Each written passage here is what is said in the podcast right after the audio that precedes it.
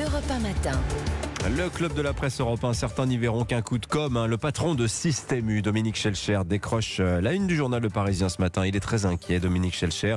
Hier soir, il bouclait les négociations commerciales avec ses fournisseurs. On en parlait à l'instant avec Emmanuel Ducrot. Résultat, eh bien, préparez-vous à voir les prix euh, de ce que vous mangez gonfler encore de 10% d'ici fin juin. Ça va s'ajouter aux 15% de hausse depuis un an. On n'avait plus vu ça depuis plus de 40 ans. Alors, il sait ce qu'il attend, Dominique Schelcher. On va lui dire euh, que les distributeurs s'en mettent plein les poches, qu'il doit baisser ses marges. hein, C'est ce que lui a demandé Emmanuel Macron. Bah lui, renvoie la balle vers les industriels et regarde en détail ce que les gens mettent dans leur caddie. Bonjour Mathieu Bocoté. Bonjour. Bienvenue sur Europe 1 essayiste, auteur, euh, chroniqueur sur CNews également. Jérôme Béglé est avec nous, le directeur général du journal du dimanche. Bonjour Jérôme. Bonjour à tous. C'est pas le genre, hein. pourtant Dominique Schelcher à faire du misérabilisme, mais là on sent quand même un patron. Il est aussi propriétaire de magasin, il a son super U à Fessenheim. Il est vraiment inquiet, je le cite, hein, la situation est en train de devenir critique et cette aggravation se fait à bas bruit. Bah, écoutez, on découvre un peu le Pérou à Orléans. On sait que l'inflation, euh, c'est un des mots qui euh, accable la France et les Français depuis euh, six mois. Euh, le journal du dimanche avait fait le 22 janvier une une. On avait confronté Schelcher avec euh, Michel-Édouard Leclerc. On titrait déjà le cri d'alarme des patrons de la grande distribution. Pour bien comprendre, il y a deux inflations. Il y a l'inflation de l'INSEE, où on nous explique euh, semaine après semaine que la France est un des pays les plus protégés d'Europe et qu'on a une inflation de 6% quand elle est de 7, 8, 9 euh, en Italie, en Grande-Bretagne, euh, en Allemagne et même un peu plus. Et il y a l'inflation des produits alimentaires. Et c'est là où le bas blesse, c'est que les produits alimentaires, c'est des Mhm. progressions à deux chiffres. Et évidemment, pour les Français, pour les consommateurs, quand vous voyez que le sucre a progressé de 25% en un an, que le lait, Les couches. euh, les- le lait a progressé de 15%, que les couches ont augmenté de, aussi à deux chiffres, vous dites mais on m'a menti. Euh, donc et, et- et je crois que le gouvernement et particulièrement le ministre de l'économie n'ont pas bien vu que c'était ce ticket euh, que vous payez euh, ce- chaque vendredi, chaque samedi pour faire vos courses, qui est celui qui va le plus indexer le moral des Français. Ouais. Et là-dessus, je pense qu'il y a beaucoup de retard à l'allumage. Alors, la faute des producteurs, la faute des distributeurs, la faute des industriels, j'en sais rien. Ce qui est vrai, c'est que ce printemps, ce ne sera pas le, le Mars rouge que pensait ne pas voir le ministre euh, de l'économie, ça va être un printemps rouge ou un printemps noir, Oui. avec encore une valse des étiquettes, et on s'y prend tellement tard que plus rien n'est possible. Alors il dit aussi, Dominique Schelcher, Mathieu Bocoté, et ça en dit long quand même peut-être aussi sur la longueur de vue des, euh, de nos gouvernants, les politiques n'ont pas pris la mesure de la gravité de la situation. Oui, mais ça, je pense que à l'échelle de, et c'est pas exclusif à la France, hein, c'est dans toutes les sociétés occidentales aujourd'hui, la question de l'inflation se pose. Ensuite, partout les politiques cherchent des solutions. Je dirais que les, les Français sont généralement plus imaginatifs en la matière, par étatisme, par euh, confiance en l'État, par cette idée qu'il est légitime de réglementer, d'intervenir et ainsi de suite. Ouais. Alors qu'ailleurs, le premier réflexe, ça consiste à dire, ça finira par se calmer d'une manière ou de l'autre. On n'y peut plus ou moins rien. Cela dit, cela dit, je pense qu'on bascule simplement d'une époque à une autre. hein. On est basculé, on était dans l'époque, je reprends la formule d'Emmanuel Macron, qui disait c'est la fin de la société d'abondance, c'est la fin de la société de la prospérité euh, qui allait de soi, qui était croissante. Donc des gens qui croyaient l'espèce de promesse universelle de la classe moyenne, qui était celle qui touchait, en fait, le, le commun immortel se disait je ne manquerai de rien et j'aurai toujours un peu plus. Donc la petite part de bonheur de l'existence qui venait avec l'un peu plus. Là, c'est la redécouverte, en fait. Si c'est pas de la pénurie, à tout le moins, c'est le sentiment du manque, avec en plus une contradiction, un discours public qui dit on fait tout ce qu'on peut et on en fait même plus que vous le croyez. Et en fait, vous allez mieux que vous le pensez. Et le commun immortel qui dit mais je vais pas si bien que ça Oui, mais c'est vrai qu'il y a une sorte aussi de résignation, note euh, Dominique Schelcher, il le dit très bien. Autre sujet, je souhaiterais qu'on en parle, c'est pour ça que j'abrège un peu sur l'aspect euh, panier de course, on aura l'occasion d'y revenir. Gérald Darmanin, auditionné hier soir euh, sur le projet de loi immigration, et là, coup de théâtre, on s'y attendait pas vraiment. Euh, le ministre se montre assez ouvert à un durcissement des règles du regroupement familial, ce qui serait une première quand même depuis euh, euh, que le regroupement familial existe, hein, législation qui date du milieu des années 70. Comment vous lisez ça, vous, Jérôme Béglé? Est-ce que c'est une manière d'amadouer les sénateurs en leur disant bon, il y aura le visa pour euh, euh, métiers en tension, vous n'en voulez pas à droite, eh ben, il y aura, mais il y aura un durcissement du regroupement familial. Je lis ça de deux façons. D'abord, euh, il prépare l'opinion publique à un durcissement euh, des lois sur l'immigration en général et pourquoi pas le regroupement familial. Et il prépare surtout son gouvernement et sa propre majorité, qui, je vous rappelle, étaient les deux pieds sur le frein sur ces questions et estimait que la grande tradition de, de, de, de France Terre d'Asile devait euh, perdurer. La deuxième chose, c'est qu'aujourd'hui, on voit bien dans les préoccupations des Français, euh, le, ce qui occupe systématiquement les deux ou trois premières places, c'est sécurité et immigration. Mhm. Et les Français, à tort ou à raison, Et on sait qu'il y a une passerelle entre les deux sujets. hein. il y a une passerelle entre les deux sujets que d'ailleurs le ministre de l'Intérieur se permet de faire depuis euh, six mois. Depuis alors l'été que- dernier, oui. alors que les années précédentes, il disait mais jamais, c'est pas vrai, c'est pas scientifiquement prouvé. Bon, il suffit de voir les populations euh, incarcérées pour euh, ce, le, le travail de Farhad Khosrow-Kavar, qui est un, un très bon sociologue franco- franco-iranien qui travaille depuis des années là-dessus. Donc, il est en train de, il est en train de, de, de- de prendre conscience que euh, les Français ne vont pas accepter de, se- faire payer de mots encore un quinquennat. Mhm. Et donc là.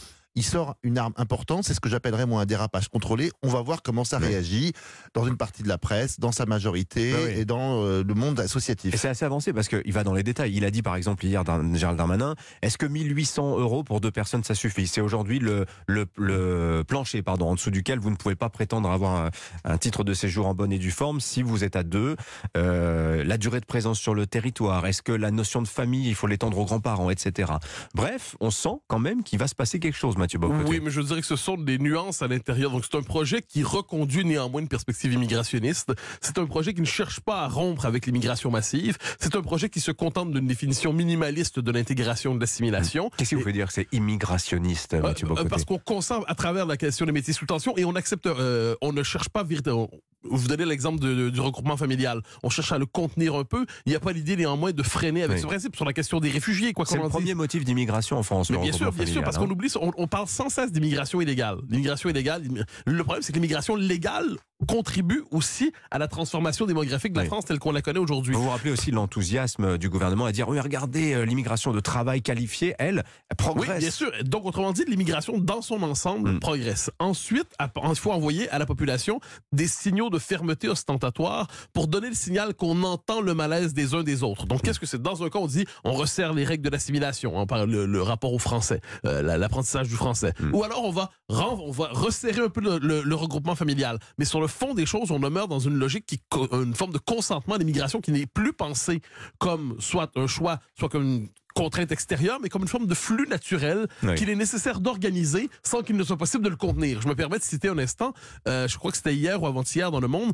une tribune de 400 prés- personnes qui se présentent comme des intellectuels de référence et que c'est le, le- c'était le parti migrationniste intellectuel qui se manifestait et qui nous explique qu'en fait l'immigration massive, elle est inévitable. Tout ce qu'on peut faire, c'est s'y adapter, mais on ne peut pas contenir, on ne peut pas stopper ce principe. Je pense que le débat se situe à ce niveau. Oui. C'est- chi- Chiffre que j'ai lu ce matin dans le Figaro. Le budget de Frontex, c'était 6 millions d'euros en 2005, c'est 754 millions aujourd'hui. Frontex, c'est l'agence qui gère les frontières de l'Union euh, europé- européenne. Il y a aussi un aspect finalement de cette audition de Gérald Darmanin hier que je trouve assez intéressant, c'est que finalement il a trouvé euh, son Parlement idéal, le ministre de l'Intérieur. C'est une assemblée de sénateurs de droite. Là, euh, oui, Ce serait tellement Il- plus simple pour lui. Il n'est pas le seul à l'avoir trouvé parce Oui. que je vous rappelle que pour la loi sur les retraites, euh, le gouvernement a trouvé euh, une commission qui, en deux séances, si j'ose dire, a ratifié son projet de loi. Elle a amélioré, dit la ministre, dit la première ministre. Donc effectivement. Euh, le, le- la quintessence du macronisme acte 2 semble se dérouler euh, euh, dans la, dans la, au, au- au Luxembourg, au palais du Luxembourg. Bon, Mm. c'est assez amusant donc, quand on sait quel était le premier principe d'Emmanuel Macron qui consistait à dire on va faire fi de tous les corps constitués, on va s'asseoir sur les rentes de situation politique et puis on va faire venir une nouvelle génération.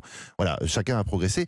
Cela dit, si, on, il- si en creux il voulait rendre hommage aux sénateurs, il n'a pas tort. On sait maintenant que le travail parlementaire est beaucoup plus sérieux, beaucoup plus poussé, beaucoup plus, euh, euh, beaucoup plus intelligemment fait au Palais du Luxembourg, où on évite les effets de manche, euh, les vociférations, les cris, les insultes et les rappels au règlement, et où on avance concrètement sur un texte. Mhm. C'est pas la première fois qu'on le voit et qu'on le sait. Simplement, euh, jusqu'ici, les sénateurs avaient mauvaise cote pour des tas de raisons qu'on connaît, élus au suffrage indirect, trop vieux, tout ça étant en tout cas pour la- pour l'âge euh, un- un- une, une fable. Oui, parce que finalement, on se dit que sur ce projet de loi immigration, les vrais ennuis pour euh, Gérald Darmanin et Olivier Dussopt, ce sera finalement plutôt avec ses propres, euh, leurs propres députés euh, à l'Assemblée nationale. C'est qu'une forme d'écartèlement. C'est-à-dire que la Macronie est un assemblage qui tient par un homme qui s'appelle Emmanuel Macron. Il n'y a pas de fil doctrinal dans la Macronie. Donc, à partir de ce moment-là, euh, Gérald Darmanin cherche, à sa manière, autant qu'il peut, à mener une politique que l'on dira plus à droite sur ces questions, mais dans un, un corps politique, dans un ensemble politique qui est fondamentalement réfractaire. Donc, il fait tout ce qu'il peut. On peut croire qu'il fait tout ce qu'il peut pour pousser le projet le plus loin. Ça ne fonctionne pas. euh, c'est bien noté effectivement au Sénat. Là, on est dans un environnement qui lui propose une autre, euh, une critique autre, c'est-à-dire vous n'allez pas assez loin dans la limite de l'immigration massive. Euh, Il y a Bruno Retailleau qui est certainement des meilleurs éléments en droite qui envoie le signal en disant euh, vous n'allez pas assez loin dans la volonté de la contenir.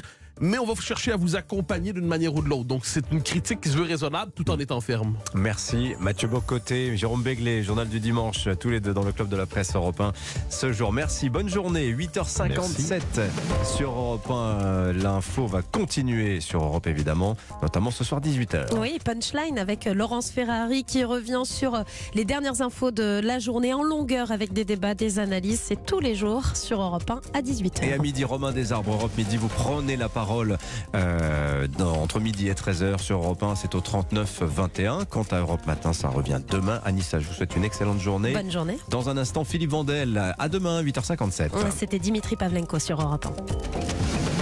7h, 9h, Europe 1 matin.